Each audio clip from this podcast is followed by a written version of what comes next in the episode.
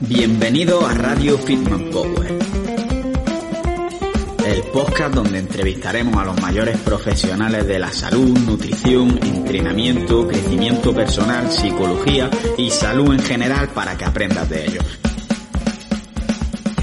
Además, también respondemos tu pregunta que puedes hacer en www.fitmanpower.com barra preguntas.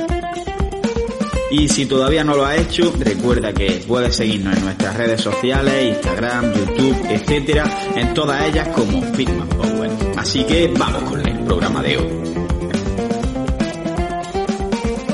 Muy buenas a todos y bienvenidos a un nuevo episodio aquí en Radio Fitman Power. Hoy tenemos con nosotros la segunda parte de la entrevista con Mario Redondo, que como ya adelanté en la primera parte, eh, va a tratar sobre ejercicio y cáncer y en esta parte ya sí vamos a entrar más a fondo en cómo debería ser la rutina de un paciente enfermo de cáncer, cómo deberíamos individualizarla según el pasado deportivo de ese paciente o incluso vamos a hablar sobre cómo debería ser eh, este entrenamiento una vez que esta persona ha superado el cáncer, cómo podemos reaccionar a la opinión del entorno que muchas veces quiere que el paciente lo que haga sea descansar y muchos temas que al final van a ser bastante prácticos y bastante útiles en este sentido.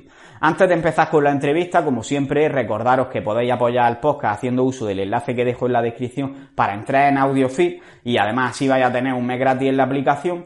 Y AudioFit es una empresa que lo que hace es darte cursos de fitness, nutrición, eh, entrenamiento, psicología, etcétera, mediante audio, para que puedas aprender mientras vas en el metro, mientras estás cocinando, mientras estás planchando, mientras estás fregando o mientras haces cualquier otra cosa que no requiera una atención plena. Así que vaya a ahorrar bastante tiempo y vaya a aprender prácticamente sin daros cuenta. Pues simplemente eso y vamos con la entrevista cómo suena. imposible va a llegar ya. Nadie me va a frenar. Ahora soy yo el que se va a levantar. Yo escucha cómo suena. Y ahora que hablamos un poco sobre esto, precisamente de, de que ha hablado del ejercicio de alta intensidad, ejercicio, de diferentes tipos de deportes en sí, vamos a entrar ya un poquito en el tema de, en el tema de la entrevista, que es el ejercicio y el cáncer. Y lo primero es que qué tipo de ejercicio crees que es más, creo que es obvio por lo que hemos hablado en la entrevista, pero qué tipo de ejercicios crees que es más importante realizar durante el tratamiento del cáncer, ejercicio aeróbico o anaeróbico, aunque no me gusta llamarlo así, pero bueno. Lo sé a mí tampoco, pero bueno, no pasa nada, está bien por hacer una clasificación. Eh, yo siempre, siempre, siempre voy a abogar, y es por lo que me he metido aquí, por el entrenamiento de fuerza, ¿no? Y un componente más anaeróbico. Al final, pues, por todo lo que hemos estado hablando. Si quieres preservar la masa muscular, si quieres preservar la función y si quieres tener alta intensidad, no puedes pretender hacer un cardio continuo de moderada a baja intensidad porque no va a suponer un beneficio muy grande para el paciente. Es más, podría llegar incluso en algunos casos extremos, eh, llegar a ser contraproducente. Además, el paciente no lo puede tolerar. Ponía en, Instagram, en las redes, una imagen que explicaba de por qué, y lo explicaré en el congreso también el sábado, por qué deberíamos siempre comenzar en pacientes con enfermedades crónicas a través de un trabajo de fuerza, sobre todo basado en un aspecto neural.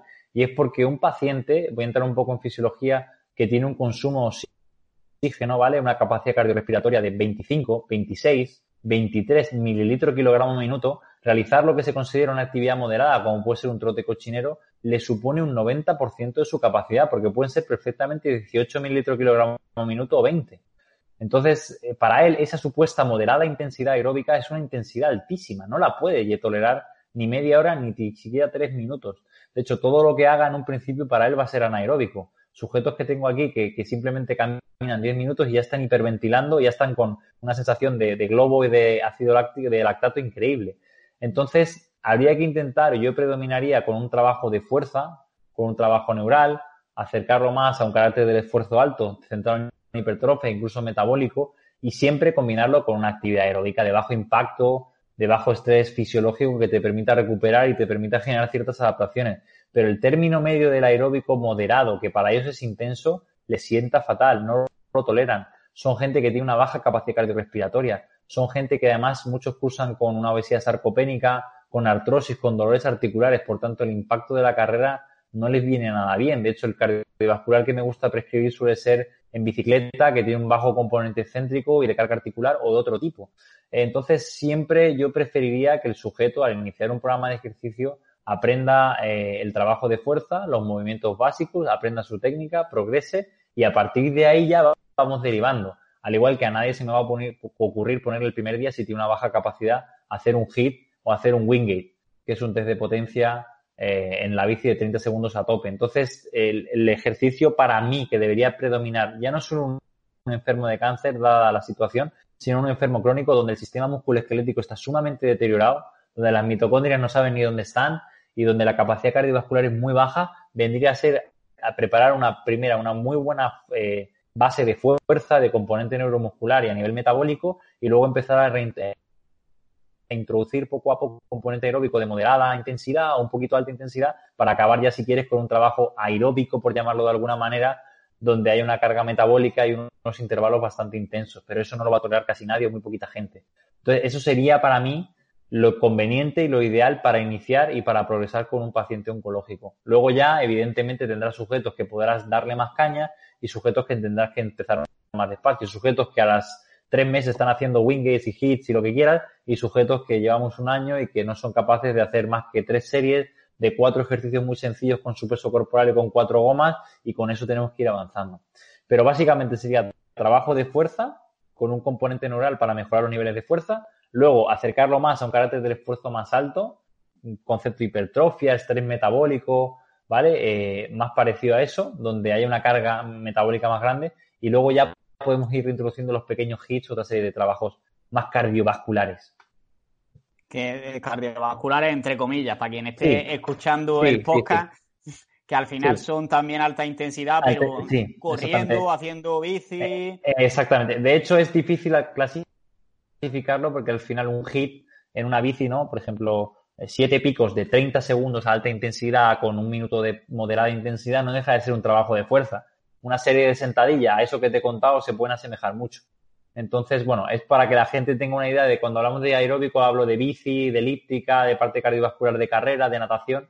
Empezaría primero por fuerza y luego meterías otras actividades, pero coger a alguien y decirle vamos a hacer tres días en semana, media hora de carrera, eso no tengo a nadie. Primero, porque nadie lo va a aguantar. Y segundo, porque no es la estrategia más inteligente dado el contexto del paciente oncológico y el enfermo crónico. Esto lo comenta Carlos Saavedra, y explica perfectamente cómo se pueden mejorar aspectos metabólicos con haciendo un trabajo eh, con baja carga cardiovascular, pero muy estresante a nivel muscular y metabólico. Lo explica súper bien en, en, varias charlas que tiene y explicaciones suyas, donde si tú mejoras la mitocondria y mejoras la parte periférica, la parte central le va a acompañar, el corazón va a acompañar. De hecho, Alejandro Lucía le escuchaba en una, en una ponencia que fue profesor mío de fisiología y uno de los grandes popes y personas que sabe de ejercicio y salud, que decía una frase de un fisiólogo a su vez sudafricano que me gustó mucho. Dice, el corazón es esclavo de tus músculos. Si tus músculos están, están fuertes, tu corazón les acompañará. Como diciendo, dale relevancia a la parte periférica, que es muy importante, ¿no? A ese músculo esquelético que te va a permitir luego generar una base para que ese corazón tenga dónde bombear y dónde llevar sangre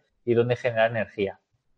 Claro, de hecho, el otro día estuve viendo un vídeo de alguien que tuvimos aquí también, que es de TK y entrenamiento, que hablaba precisamente sobre cómo el empleo de, máquinas de, cardio en realidad, como las que se suelen utilizar en CrossFit, que son las bicis que mueven los brazos también, la Soul Bike o el remo, que pueden ser efectivos a este nivel porque al mover mayor cantidad de musculatura, aumentan más el bombeo sanguíneo y las necesidades, entonces provocan otro tipo de adaptaciones de las que podría provocar correr solo o una bici normal, como puede ser la que tiene el manilla fijo. Claro. Así que es interesante esto que, que comentas, de la relación entre el músculo y el corazón. Y cuando te viene una persona nueva, cómo empieza a decidir cuál va a ser su entrenamiento. Es decir, supongo que tienes que hacer una evaluación inicial teniendo en cuenta el nivel de entrenamiento previo que ha tenido esa persona, lo avanzada que está la patología. ¿Cómo lo haces? Yo generalmente me contactan, eh, suele ser últimamente a través del boca a boca o redes sociales, o esto es difícil, el médico no deriva paciente, está muy ajetreado. Y lo que me llaman, hablo con él, quiero generar una relación de confianza que me cuente tipo de cáncer, con quién vive, si tiene hijos, cómo se encuentra, en qué fase de la enfermedad está, tratamientos, etcétera.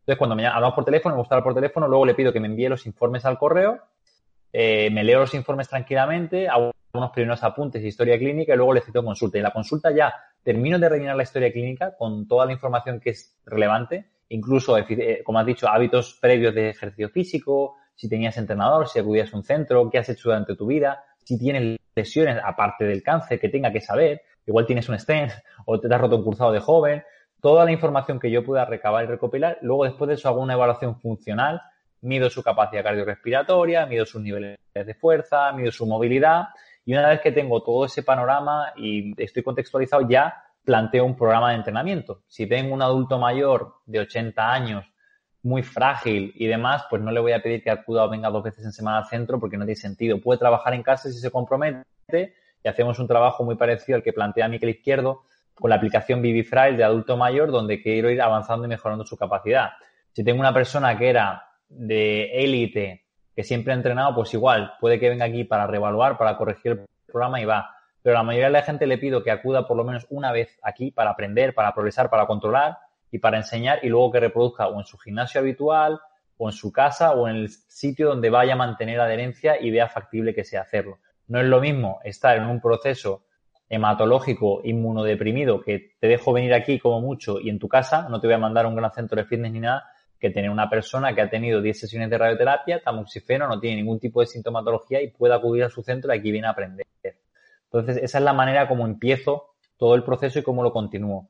Eh, a nivel de, ejercicios y demás, pues lo que todos sabemos del trabajo de fuerza, un calentamiento sencillo, ¿vale? Con un par de planchas o isométricos, activar la musculatura que va a trabajar, una fase más cardiovascular de entrada en calor eh, y luego ya directamente la, fase central de entrenamiento de fuerza y si tengo tiempo y la persona puede, sí que con un trabajo cardiovascular más metabólico. Eso sería una forma de, de proceder y luego simplemente en cuanto a las variables del ejercicio, es una progresión lógica. Una persona que nunca ha entrenado no le vas a poner a hacer cinco series de sentadillas. Quizá con dos o con tres, con buena técnica, con un kettlebell, con una sentadilla a cajón es más que suficiente para ir aprendiendo la técnica, promover adaptaciones y que vaya mejorando. Y luego a la gente se lo digo, programas sencillos.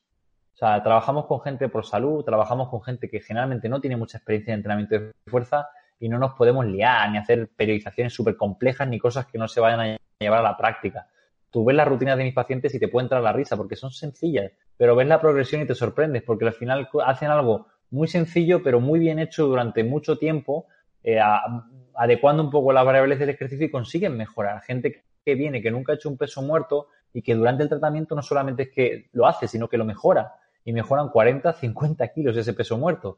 Gente que, que, que está en tratamiento, gente que está con quimioterapia, con corticoides y como te decía, que mueven 20 kilos en el press de banca muy mal a 8 repeticiones y que llegan forzados y a los 6 meses están moviendo 50 kilos. O sea que la gente mejora si entrena, si hace caso y si hace las cosas bien y si evidentemente se compromete y le pone un poco de fuerza de voluntad. Entonces esa es más o menos la manera de proceder. Y luego sí que me gusta eh, a lo largo del tiempo revaluar para saber cómo vamos, pero muchas veces el mismo entrenamiento es una revaluación e intentar que cada vez la persona sea más autónoma y dependa menos de mí. Vale, es decir, que dependiendo del caso, muchas veces tienen que ir allí porque tienen que estar más controlado el ejercicio y otras veces lo que va allí es a explicarle y enseñarle lo que tienen que hacer y luego pueden hacerlo ellos en su casa, en el gimnasio o donde sea. Vale. Y en cuanto a cómo sería el ejemplo, por poner algún ejemplo, de una rutina de, un paciente con cáncer o cómo empezaría y cómo acabaría. Explícalo un poco de forma más definida. ¿Cómo sería vale, voy a poner un, ejemplo. Paciente, 43 años, cáncer de mama, mastectomía, ha recibido quimioterapia, eh, luego radioterapia y, y, tiene fatiga, ciertos dolores articulares de la terapia de privación hormonal, un caso típico, ¿no? Un caso que puede ser muy frecuente. Pues siempre empiezo me gusta primero eh, hacer un par de trabajos isométricos sencillos, eh, algo de movilidad articular y que sea dinámico, un trabajo específico de manguito rotador, del serrato, de hombro, de movilidad torácica, ¿vale? Todo eso en un bloque, unos 10-15 minutos. Luego una pequeña entrada en calor, puede ser unas pequeñas subidas a step, algo con, con la bici o incluso si tienes cinta o si la persona tiene cinta, algo en cinta, que eleve la frecuencia cardíaca, que suba la temperatura corporal, que baje la percepción del dolor eh, que, entre, que entre en marcha y luego también a veces meto algún tipo de ejercicio que, en el cual tengas que llamar la atención de la persona o que la persona se, se, se meta en la sesión, ¿no? Algo coordinativo, algo que realmente demande que la persona tenga que utilizar a nivel cognitivo su cabeza. Y una vez que ya estoy en situación de entrenamiento, empezamos el entrenamiento de fuerza en la base eh, principal o central. La base principal suelo añadir, dividirlo en ejercicios de empuje y tracción, dominante de cadera, dominante de rodilla. Los profesionales que me escuchéis lo entenderéis. Doy más prioridad al tren inferior. La mayor parte del volumen de entrenamiento va al tren inferior porque las mayores pérdidas de masa muscular se producen con el envejecimiento y con el paso del tiempo en el tren inferior y además con los corticoides y con los quimioterápicos la mayor pérdida de masa y función muscular ocurre en el tren inferior y en concreto las fibras rápidas. Por tanto, me gusta que sea un trabajo de donde la mayor parte del volumen, como te digo, por lo menos dos, si no tres ejercicios son de tren inferior, empujes y tracciones. Suelo seleccionar ejercicios de grandes grupos musculares donde se pueda movilizar una carga elevada como un peso muerto, como una sentadilla, como la prensa, como un hack squat, algún ejercicio unilateral, como puede ser una zancada o lunge, eh, y a partir de ahí luego ya echa esa parte de tren inferior con alta intensidad, con un carácter de esfuerzo si puede ser relativamente alto, y le doy bastante pausa porque me interesa que gane fuerza, me interesa que mover bien las variables del entrenamiento para inducir ganancias de fuerza y hipertrofia, salto al tren superior donde selecciono un ejercicio de empuje sencillo, un push-up puede ser, en plano inclinado, un press de banca, un empuje con mancuernas, eh, un empuje horizontal en una máquina, de, lo que sea, eh, y luego algún ejercicio de tracción donde suelo meter mayor cantidad de series por el tema de la relación eh, empuje-tracción, algún me gusta mucho el TRX, genera conciencia corporal, retracción escapular, aprende la persona a utilizar a nivel lumbopélvico a disociar, o puede ser un remo unilateral también, o puede ser, yo que sé, un remo en punta, un remo gironda. No suelo usar mucho tracciones verticales porque muchas veces el hombro da problemas, a no ser que la persona tenga una movilidad y un control motor muy bueno. Y a partir de ahí, cuando ya está hecho el trabajo de fuerza, si la persona quiere, a veces por estética me lo pide algún chico o una chica, algún trabajo específico de un grupo muscular pequeño, ¿no? De un hombro, de un tríceps, de un bíceps, y luego ya acabo con una parte cardiovascular. Si no la hacen para casa, que me gusta que la hagan por su cuenta como entrenamiento concurrente, que sea separado, pero si no es así, la persona está en buena condición física, me gusta acabar con algún tipo de intervalos de alta intensidad, ya sea, puede ser una persona muy en forma con pliometría, aunque no me gusta mucho, porque ya hay más fatiga y pues se puede caer, se puede hacer daño, pero en bici generalmente me gusta mucho, o el remo, que son de bajo impacto y como bien has dicho, con un nivel, una demanda metabólica importante. Pero eso sí, la persona está en forma. Y luego ya, dependiendo del paciente y sus características, hay pequeños bloques que incorporo. Por ejemplo, persona que tiene una cirugía abdominal, pues incorporas tema de respiración, que utilice el diafragma, que sepa trabajar bien el core, la musculatura profunda, eh, intentar movilizar y, trabajar esa fascia y esas adherencias, o gente que tiene, por ejemplo, metástasis óseas en columna, añado trabajo de paravertebrales específico en isometría, o gente que tiene, por ejemplo, osteoporosis por la medicación y tiene buena forma física y no tiene dolores articulares y sabe saltar y recepcionar, añado trabajo de pliometría al principio, o gente que tiene también mayor riesgo de caída y metástasis óseas o esto, hago trabajo de equilibrio y de propiocepción y eso ya son pequeños bloques, pero en términos generales la rutina de un paciente estándar suele ser ese, un calentamiento con isométricos, algo de concienciación, activación de músculos que van a trabajar y son importantes, luego hace una parte cardiovascular de entrada en calor y movilidad articular, luego su bloque específico que puede ser algo de hombro, algo de core, algo de, yo que sé, de equilibrio, lo que sea, y luego ya el trabajo de fuerza que tiene mayor predominancia y volumen del tren inferior, luego el tren superior, tracciones y empujes, donde las tracciones el volumen es un poquito mayor, un ratio dos, dos de tracciones y uno de empuje, y luego algo de músculos accesorios que puedan ser relevantes o importantes, y al final hago un hit o algo que se me quede por ahí que sea interesante a nivel cardiovascular. Pero ese sería un esquema de una sesión tipo que puede funcionar muy bien y con ese esquema suelo trabajar con el 90% de los pacientes. Luego hay gente que se te sale de ese, de ese esquema porque es muy, muy, muy frágil o porque tiene un nivel de rendimiento altísimo y te puedes dar el lujo de hacer rutinas divididas, yo qué sé, porque entrenas siete días en semana o, cuatro y hacer otra serie de, cosas que le puedes dar un toque de calidad mucho mayor al paciente. Pero eso sería como a grosso modo la intervención que suelo hacer con los pacientes en la sala. Vale, veo que es bastante simple, que vendría a ser como una especie de rutina full body añadiéndole al final algo más específico para cada caso, que ya hemos dicho que el HIT, por ejemplo, no todo el mundo lo va a hacer, sino los que estén capacitados para eso. Y me gusta que has comentado lo de que se busque la simplicidad, porque va un poco en consonancia además con lo que hablábamos al principio del tema de que en la prevención del cáncer y al final esto pasa en todo, en la dieta, en el ejercicio, en todo. Y a lo simple va a ser casi siempre mucho mejor porque es más fácil hacer cosas simples pero efectivas durante mucho tiempo que hacer cosas muy complejas que puedes hacerlas durante un tiempo, pero al final va a acabar desistiendo probablemente. Exactamente. Mira, Carlos, te comento una anécdota que hace muy poco, hace una semana, y es, es interesante porque al final tú te tienes que adaptar. Yo creo, yo competí en culturismo, yo gané un Arnold Classic y si ves lo que hice es ridículo, pero fue muy simple eh, la rutina y grandes deportistas hacen cosas muy duras, eh, muy aburridas, que son muy simples, pero la clave está en hacerlo muy bien. Entonces yo con todos los pacientes intento que sea sencillo. Ahora, que alguien, por ejemplo, como me pasó el otro día, ¿no? Eh, me dice, oye Mario, estoy agotado de los mismos ejercicios, la misma selección de ejercicios, cargas parecidas, hay poca variedad pues no pasa nada, modificamos, pero yo modifico sobre ese esquema. Te pongo un ejemplo, si hacíamos una sentadilla, ¿vale?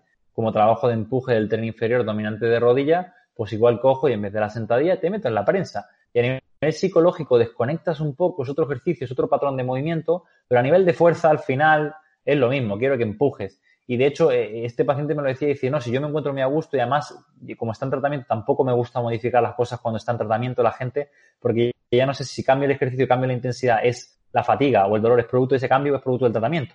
Entonces me gusta ser bastante esquemático y muy sencillo e ir apuntando los pequeños cambios. Pero si el paciente lo necesita por un cambio de aires, por motivación, para que siga viniendo, se cambie, no hay ningún problema. Y de hecho hago referencia, por ejemplo, en un estudio que sacaron en Eco Bath con Brad Schoenfeld hace relativamente poco, donde querían ver si la mejora haciendo un grupo exactamente la misma rutina y otro seleccionando ejercicios diferentes durante todas las semanas de entrenamiento mejoraban y los dos grupos mejoraban parecido, mejoraba un poco menos el que cambiaba la rutina, porque al final para hacerte fuerte y para hacerte y para hipertrofiar hace falta adaptarse y para adaptarse no te adaptas en dos semanas, puedes tirar semanas con la misma rutina incrementando cargas y haciéndote fuerte. Pero si el paciente lo necesita por un tema psicológico y hay que darle una vuelta más, hay que cambiar ejercicios y hay que ver cómo motivarle, pues se cambia, no hay ningún problema. Y además yo con el paciente quiero que tenga confianza y que me lo diga pero el esquema mínimo hay que tenerlo porque si no, al final se convierte en un circo. Y tú lo sabrás también, el que es powerlifter o entrena pesos muertos, o por muy fuerte que pongas los isquios y hagas diferentes tipos de cool y otros ejercicios y peso muerto rumano, como no entrenes el peso muerto y seas específico, no mejoras en eso. Y yo necesito que mis pacientes se hagan fuertes. Entonces, y se hagan fuertes en movimientos concretos donde muevan grandes cantidades de, kilos y, muevan y, y contraigan gran cantidad de masa muscular. Por tanto, tengo unos básicos y unas normas mínimas sobre las cuales trabajo y a partir de ahí, si el paciente me lo demanda, pues sí que vas modificando un poco las cosas, pero tiene que haber un esquema de trabajo, si no esto es imposible. ¿Y qué opinas? Porque lo que menciona eh, es como una clase de CrossFit, pero un poco más enfocada en la fuerza. ¿Qué opinarías del CrossFit en el caso del cáncer? Me lo preguntó una chica esta mañana por red y me parece una buena disciplina, no te lo voy a, no te voy a engañar, ¿no? Lo que pasa es que siempre digo lo mismo, no hay métodos, sino principios. Entonces, si los principios que tiene el CrossFit y algunos ejercicios dentro del CrossFit, y si tu estado de salud, tu estado de forma física te permiten trabajar la fuerza, trabajar aspectos metabólicos y mejorar tu rendimiento a través del CrossFit, ok, bienvenido sea. Pero si tú estás de cero y te han dicho igual que es como la dieta cetogénica, que el CrossFit es lo mejor para el entrenamiento de fuerza en cáncer, no es así. ¿no? Porque, por ejemplo, movimientos olímpicos son tremendamente difíciles a nivel técnico y no proporcionan un gran beneficio desde el punto de vista de como de la RFD o que se ha visto que deportistas no hacen y hacen pliometría y sacan el mismo beneficio. Entonces, los movimientos olímpicos, si no los haces o te gustan muchísimo, los hacías y tienes una mastectomía, una restricción, pues hombre, yo los movimientos olímpicos del CrossFit, como es lógico, los quitaría.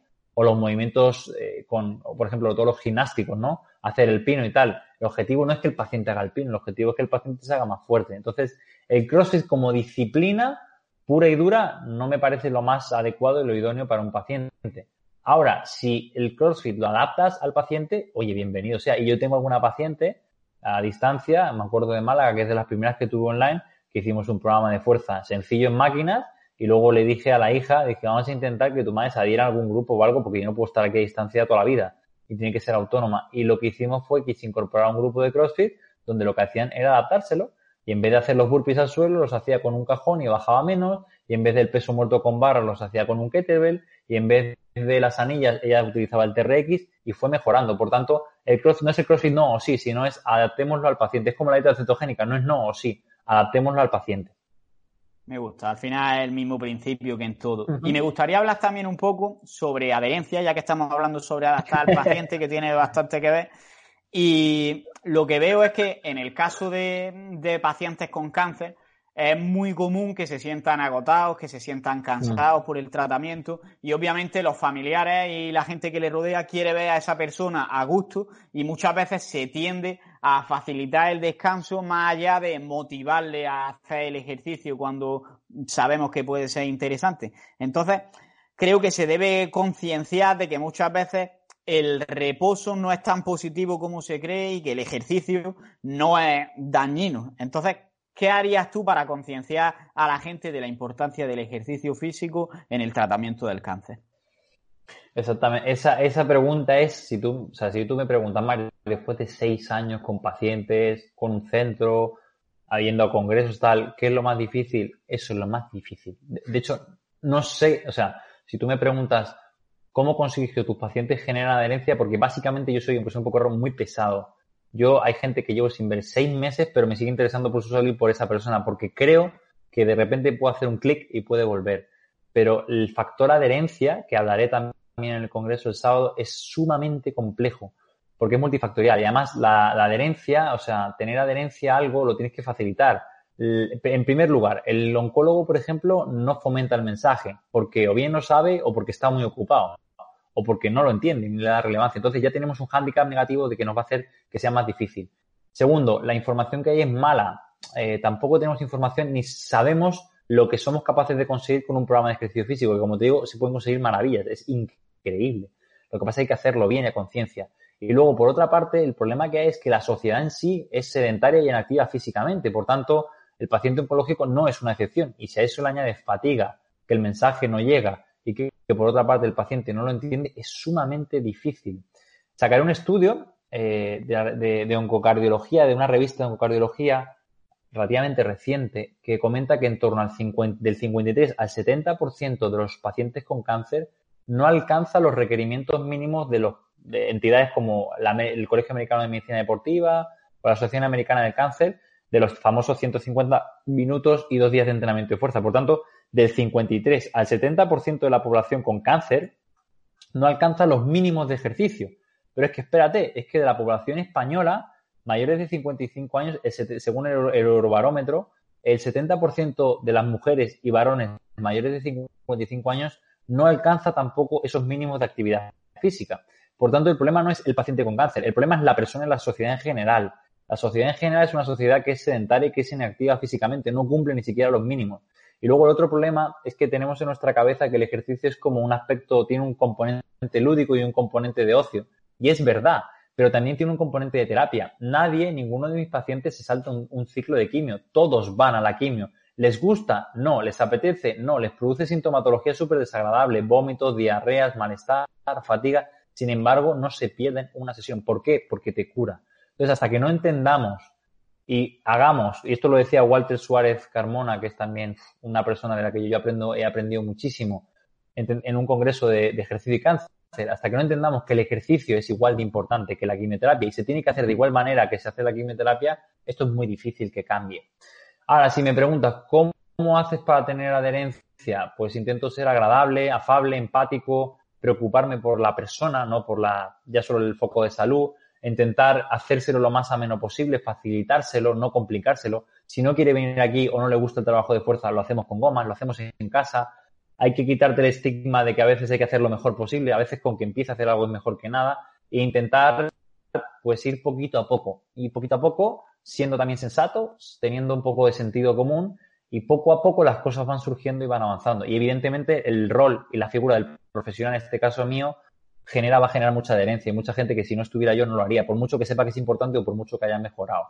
Entonces, esa es mi opinión con respecto a la adherencia. Es muy difícil, considero que alguien que nunca ha hecho ejercicio físico que empiece a hacerlo es complicado, por el motivo que sea, pero cuando está tu salud en juego cuando puede ser un, eh, algo que te determine si te puede dar tu quimio o si vas a vivir más o menos años o si vas a tener una insuficiencia cardíaca o no, o un infarto o no después de las terapias, creo que le deberíamos dar más relevancia. En la literatura científica se le da muchísima relevancia, los datos son aplastantes, eh, datos epidemiológicos de gente que hace ejercicio, cuánto más vive y cómo vive, y la gente que no lo hace. El tema es que ahora hay que plasmarlo en la realidad y en, la sociedad y en, la medicina, y no en la medicina reactiva, sino en la medicina preventiva, eh, y en la medicina, sobre todo, vamos a hablar de un aspecto mucho más proactivo de que el paciente tome las riendas de su salud. Por tanto, la adherencia es el tema tabú, el tema más complejo a resolver, el más difícil. O sea, es súper difícil. Si tú, si tú tienes resuelta la adherencia, tú tienes resuelto todo el problema y es donde tenemos que trabajar. Y yo el primero, ¿eh? es algo que tenemos que trabajar porque la tasa de adherencia con mis pacientes es la misma que la literatura científica. De, cada 10 que vienen, 13 se terminan quedando, 7 no consigo que salieran o me cuesta muchísimo que sigan en el largo plazo haciendo algo de ejercicio. Vale.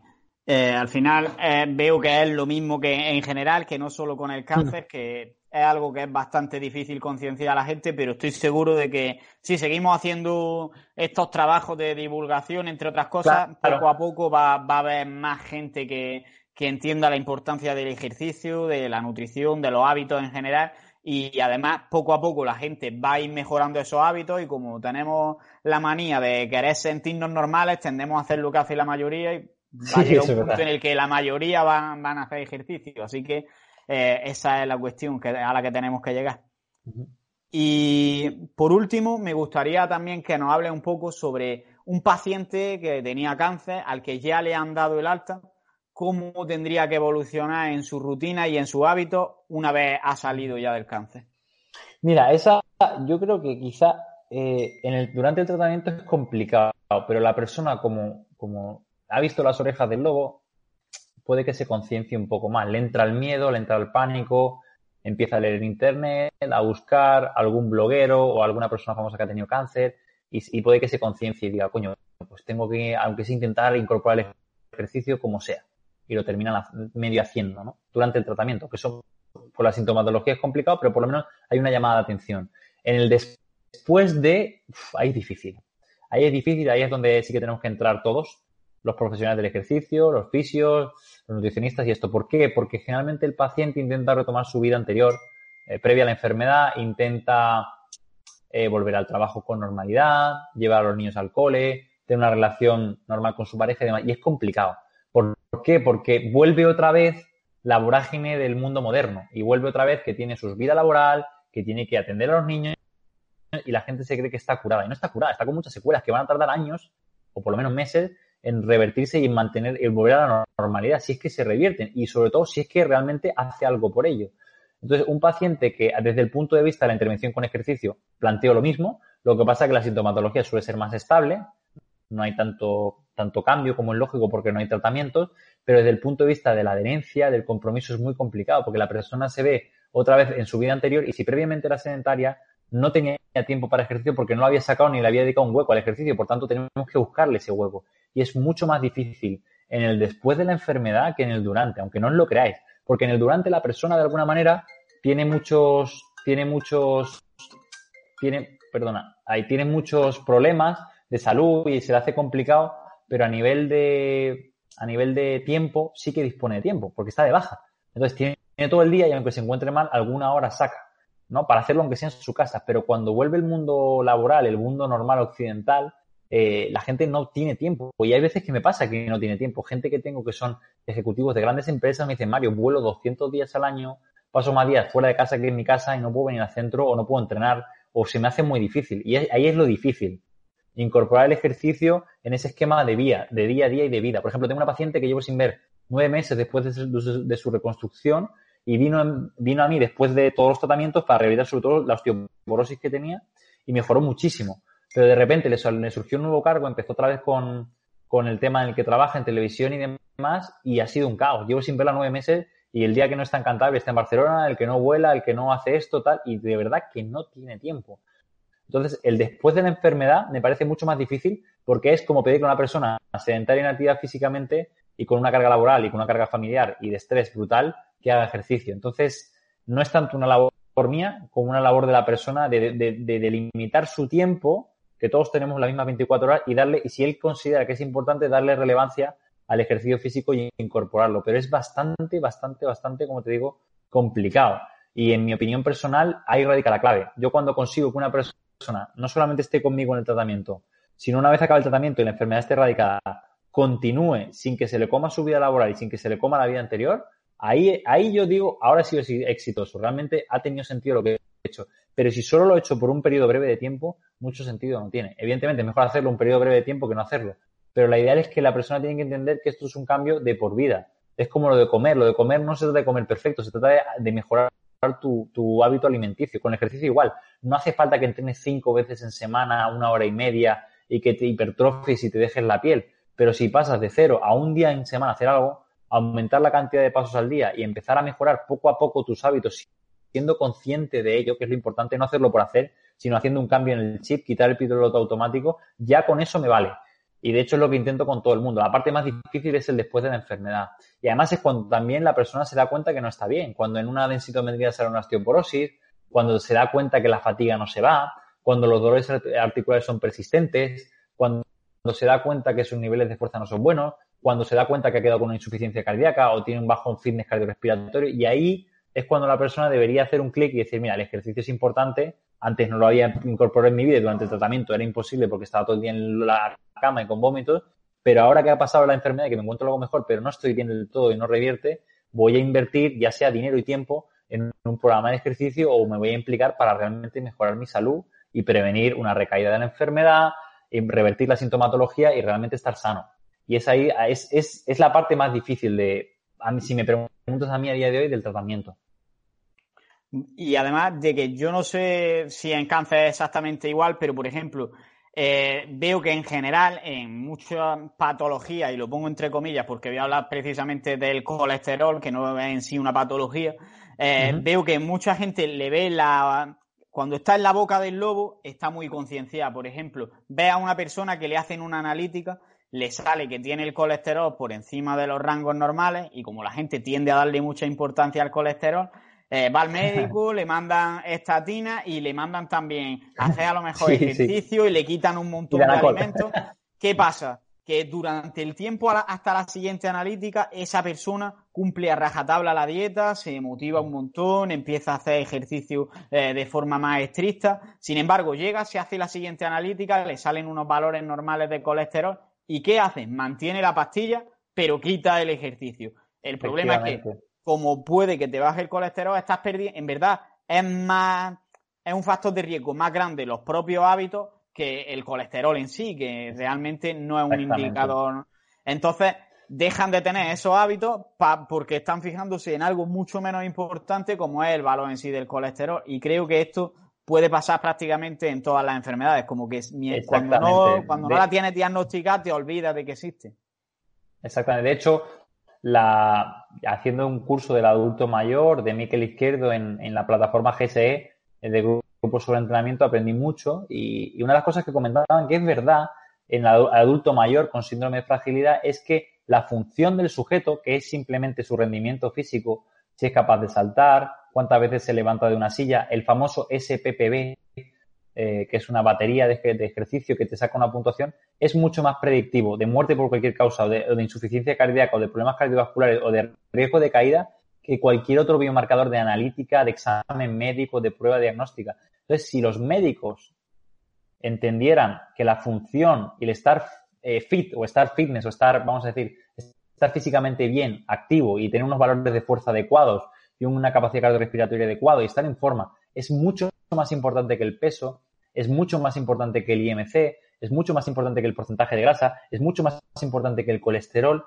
la gente quizá empezaría a darle importancia, pero no estamos mirando al biomarcador adecuado, estamos midiendo el telómero y se nos está olvidando que es más importante caminar rápido, estamos midiendo el colesterol y se nos está olvidando que es más importante no comer procesados, entrenar fuerza, eh, ser feliz, o sea, otra serie de biomarcadores que son muchísimo más sencillos, pero que son más relevantes. De hecho, Steve Blair, que de esto no, sé si hablaré, pero si me da tiempo, sí, en el Congreso, él demostró con una muestra casi de 30.000 sujetos que la persona con un IMC de sobrepeso u obesidad, pero con un buen fitness cardiorrespiratorio, tiene mucho menos riesgo de muerte y enfermedad cardiovascular y problemas que una persona con un normopeso que no tiene un buen fitness cardiorrespiratorio. Y al final, la variable determinante es tu capacidad física y tu forma física. Y de eso no sé por qué no se habla. Yo quiero entender por qué no lo conocen porque, y porque por otra parte tampoco se puede vender ni comercializar, ni suena bonito, ni es complejo, es sencillo. pero es la realidad y hay un montón de estudios epidemiológicos que demuestran cómo, pues eso, tener más masa muscular aumenta la supervivencia, cómo eh, tener unos valores de fuerza más altos aumenta la supervivencia o tienen menor incidencia y riesgo de muerte por cualquier causa, de enfermedad cardiovascular o, de cáncer que medir el colesterol o medir la proteína C reactiva del, yo que sé, de tal. Entonces, eso sí que coincido contigo de que si el médico y la sociedad y la, el área clínica le diese más importancia a la función sería ideal. Mira, te cuento la última anécdota. Eh, hoy entrenando al doctor Durante, es un médico que yo he aprendido muchísimo y le debo todo, en medicina preventiva. Y él me decía, he visto un, enseñar esta, a un hombre esta tarde que te hubiera encantado. Dice, el tío tiene toda la analítica de libro, los niveles de testosterona espectaculares, los niveles de inflamación brutales, pero el tío no entrena y tiene fatiga y no se encuentra bien del todo esto. Y le digo, pero es que, no, no acuerdo el nombre, digo, tienes que entrenar, deja, y la mujer se reía en la consulta porque yo se lo llevo diciendo mucho tiempo. Tienes que dejarte de leches y empezar a entrenar, que es lo que te falta. La analítica está espectacular, pero no, usted no está sano. Dime tú qué médico te dice eso. Yo lo, alabo y es una persona que predica con el ejemplo y es médico del deporte, pero que ahora trabaja en la medicina preventiva y se preocupa de medir un montón de biomarcadores y de la capacidad funcional la mide. Y él mide prueba de esfuerzo con analizador de gases, mide fuerza, que no solo con el hand grip, mide press de banca y tal, y él hace hincapié en que sus pacientes clientes, que son gente que quiere envejecer bien, no solo tiene que tener eh, los niveles de omega 3 en la membrana del eritrocito en un 8% o lo que sea, o el telómero, sino que también quiere que entrenen y lo, y lo recalca. Y cuando la analítica está bien, pero el sujeto no se encuentra bien o no, o no se encuentra de todo bien, tiene que entrenar. y, le, hace mucho hincapié en el ejercicio físico, la nutrición y otros estilos de vida. Por tanto, si empezáramos, y puede que ese sujeto me llame, o puede que ese sujeto se replantee apuntarse a algo o hacer algo. Y cuando médicos como ellos empiecen a surgir y se lo crean, porque él no solamente lo dice, sino que él viene aquí en la banca levanta 100 kilos y hace dominadas, y en la prensa empuja y tiene lesiones y tiene su edad, pero el tío hace un esfuerzo y sale a correr y se lo cree porque él lo ve en sí mismo y lo ha visto cuando, cuando estuvo en el ciclismo profesional con sus atletas. Entonces, cuando empiecen a surgir médicos de estos, que se lo creen de verdad, que lo dicen y se lo creen y lo practican, es cuando realmente empezaremos a ver un cambio. Pero por ahora, con, profesionales de la salud que son más casi de la enfermedad que de la salud, que no, no te explican bien las cosas o no entienden esto, es muy difícil que el paciente tenga convencido a hacer ejercicio. Por tanto, eso también hay que hacer una labor importante. Y yo, de hecho, lo próximo que hay que intentar hacer es estos podcasts o esta información, darlas en aulas de medicina, darlas en facultades de medicina e intentar enseñarlo. Porque si no, al final, el médico está educado en una medicina reactiva y en un fármaco y en una consulta y en unos valores y en unas pruebas, pero no sale más allá de eso. Espero que, poco a poco todo esto vaya avanzando y, se llegue cada vez a más gente y veamos este, este tipo de cambio. Y una curiosidad que me surge antes de, hacerte las preguntas que hago siempre al final del podcast. Y es que has mencionado dos veces el hand que no te gusta. ¿Por qué? vale, eh, hay un estudio de John y colaboradores del 2018 que comenta perfectamente y es lógico que el hand grip es una medida de fuerza que todo el mundo puede hacer porque todo el mundo sabe apretar un dinamómetro, pero no refleja la fuerza muscular de tus piernas, no refleja la capacidad que tienes de saltar o no refleja la fuerza muscular de tu pectoral, porque ya sabemos todos que la fuerza muscular es específica a aquello que se entrena y específica a ese grupo muscular que se entrene. Eh, y si decimos que la masa muscular de las piernas es muy importante, la potencia y fuerza del tren inferior es muy importante, eh, por muchísimas cosas que no puedo entrar a explicar, porque, por ejemplo, por ponerte un ejemplo rápido, hay un estudio, no recuerdo el, autor, eh, que demuestra cómo en gemelas, ¿vale? Eh, monocigotas, la potencia de tren inferior es predictor de Alzheimer a los 10 años. Entonces, claro, si tú tienes que la fuerza del tren inferior, que la masa muscular no se pierde ni se gana de manera eh, general, si no es específica y local, el hand grip realmente es una medida por sí sola muy pobre para valorar la fuerza de un sujeto. Entonces, no me gusta por eso. Me gusta y sí que se puede usar, pero hay que coger más valores de, referencia. Y luego, por otra parte, tú puedes perfectamente dar la mano y apretar la mano, pero no poder levantarte de una silla. Por tanto, no eres funcional. Entonces, mm, para valorar la fuerza, el hand grip es una herramienta más, pero no es la única ni el gol estándar de medida de fuerza. Deberíamos utilizar más herramientas. Eh, por lo que te estaba comentando. Entonces, no considero que sea eh, el gol estándar de la medida de fuerza muscular de un sujeto. Lo que pasa que es lo que se ha usado, ¿vale? Eh, y es lo que se tiene a mano y es con lo que es más fácil intervenir con muestras de población enorme. Porque no todo el mundo sabe hacer una sentadilla, no todos los laboratorios y sitios de investigación tienen un, isocinético, o tienen otra serie de medidas de fuerza para intervenir con los sujetos. Por eso se ha usado el hand grip y por eso es tan sencillo. Pero la pregunta es, si en esos estudios epidemiológicos, en vez de usar el hand grip, hubieran usado un isocinético o otra medida de potencia de piernas, igual los resultados hubieran sido los mismos o hubieran descartado otra serie de cosas. Entonces, no me gusta el hand grip como medida única. Creo que puedes sacar mucho más información de otros test o test que te puedas inventar o de otros grupos musculares y otras manifestaciones de la fuerza. Estoy de acuerdo ahí contigo. Y ahora sí, vamos a pasar a las preguntas que hago siempre al, final del podcast. Y lo primero es si quieres decir algo que me haya dejado yo en el tintero y no te haya preguntado. No, en principio, darte las gracias, Carlos, por la, por la oportunidad, por la entrevista. No creo que se nos quede nada en el tintero. Si se nos queda, ya que nos lo digan por comentarios o nos lo comenten para hacer una segunda parte. Pero yo creo por mi parte que he comentado todo. Lo que, lo que sí habría que empezar, como te digo, es que el paciente se empiece a concienciar, hay que hacer mucha divulgación. Me gustó mucho una frase de Borja Bandera en un congreso de Better by Science que dijo, la gente no cambia con la información, la gente cambia con la emoción. Y tiene razón, hay que tocar la fibra un poco y hay que hacer ver que esto eh, no es mentira. O sea, los pacientes con cáncer yo tengo, a día de hoy estoy trabajando con unos 60, me cuesta mucho gestionarlos, no todos vienen todos los días al centro ni todas las semanas, eh, es difícil, es mucho trabajo, pero mi idea no es ayudar a 60, mi idea es ayudar a casi los 250.000 diagnósticos que hay al año. Y para esto me hace falta más profesionales, más gente y más pacientes comprometidos. Por tanto, eh, todo el mundo sabe que no hay que fumar y el tabaco no se ha erradicado. Pregúntale a cualquier persona por la calle si fumar es malo. Todo el mundo hay un consenso muy claro de que es muy malo. Sin embargo, fumadores hay un montón. Entonces, la gente no va a cambiar porque le des información. La gente no va empezar a hacer ejercicio porque yo diga que hay que hacer ejercicio y hay un estudio epidemiológico que demuestra que tal. La gente cambia realmente por la emoción, porque su familiar ha tenido un problema real, porque realmente ha enfermado y dice tengo que empezar a moverme a hacer cosas y por cosas que lamentablemente toca la fibra sensible. Entonces, una cosa que habría que empezar a hacer es fomentar eh, esa información pero sensible para que el paciente y los familiares y el médico se empiece a dar cuenta de que realmente hace falta ejercicio físico. Y luego lo último que estábamos comentando, que el médico también promueva el mensaje y el médico también entrene.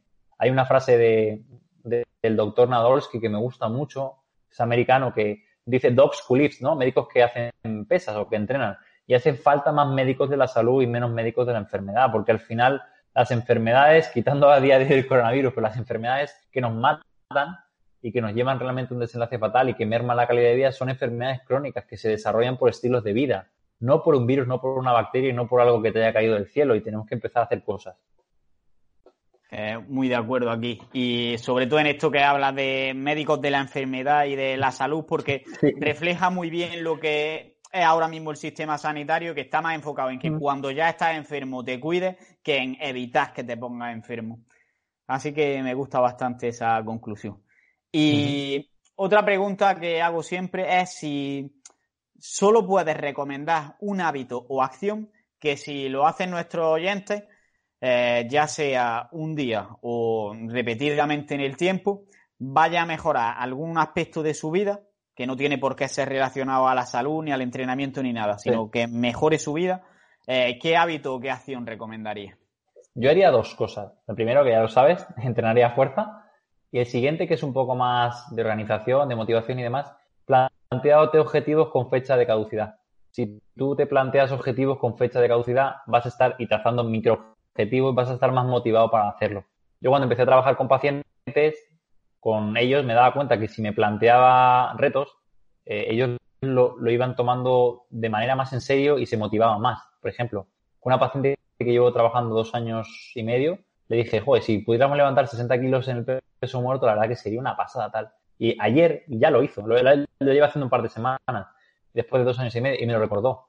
me dice, ¿te acuerdas cuando me dijiste el primer día de, te voy a enseñar una técnica, un ejercicio muy importante que vamos a implementar para osteoporosis, para esto, tal? Y yo me y, ella me dijo, me quedé con esa idea y dije, tengo que hacerlo, tengo que hacerlo. Y a día de hoy ya lo ha hecho.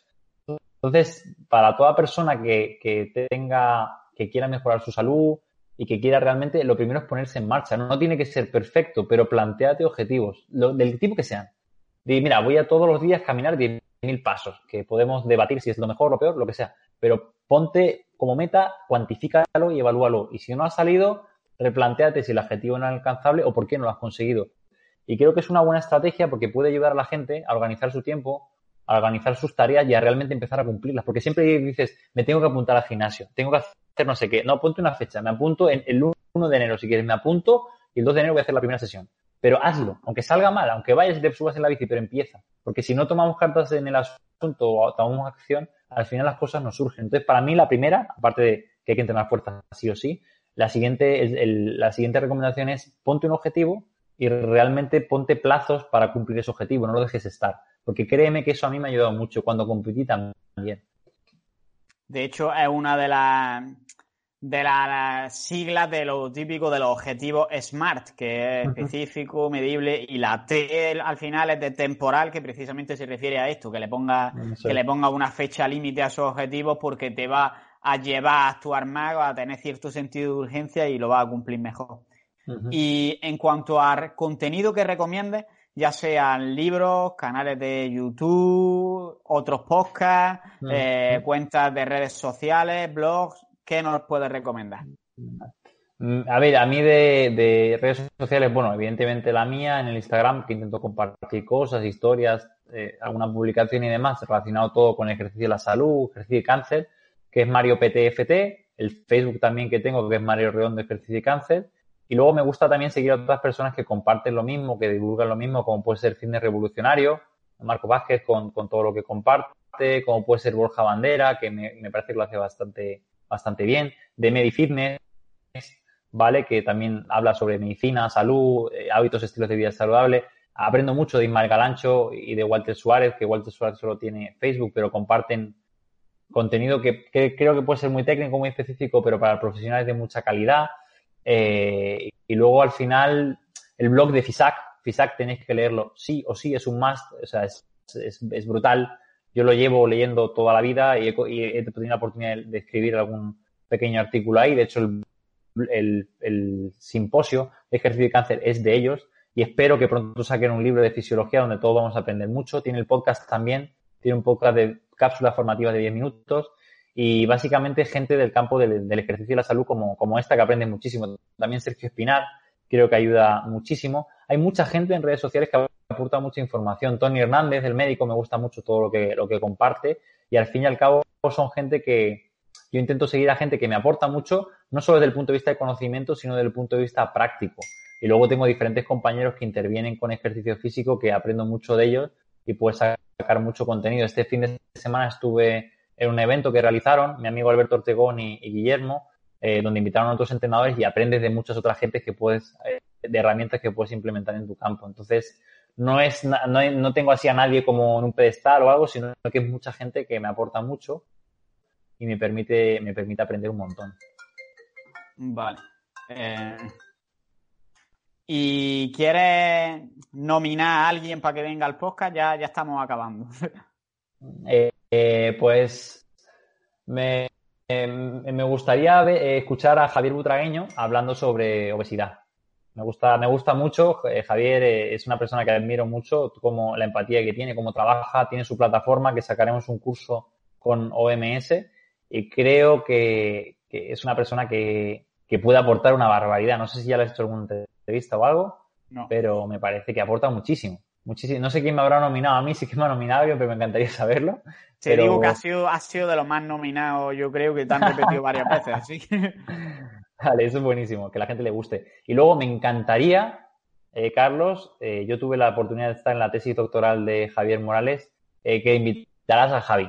Javier, tanto Javier Butragueño, que trabaja en obesidad y demás, como Javi Morales, que ha trabajado, ha hecho su tesis doctoral en cáncer infantil, me parece que es espectacular. La experiencia que tiene él, lo que sabe, lo que hace, es que no, no, lo hace nadie. O sea, no lo ha hecho ni lo hace nadie y cuando ves a los niños en el hospital, Niño Jesús, en sus vídeos, en su tesis, en sus ponencias, corriendo en la cinta, haciendo un trabajo de fuerza con cinco años sin pelo, a mí eh, me parece espectacular.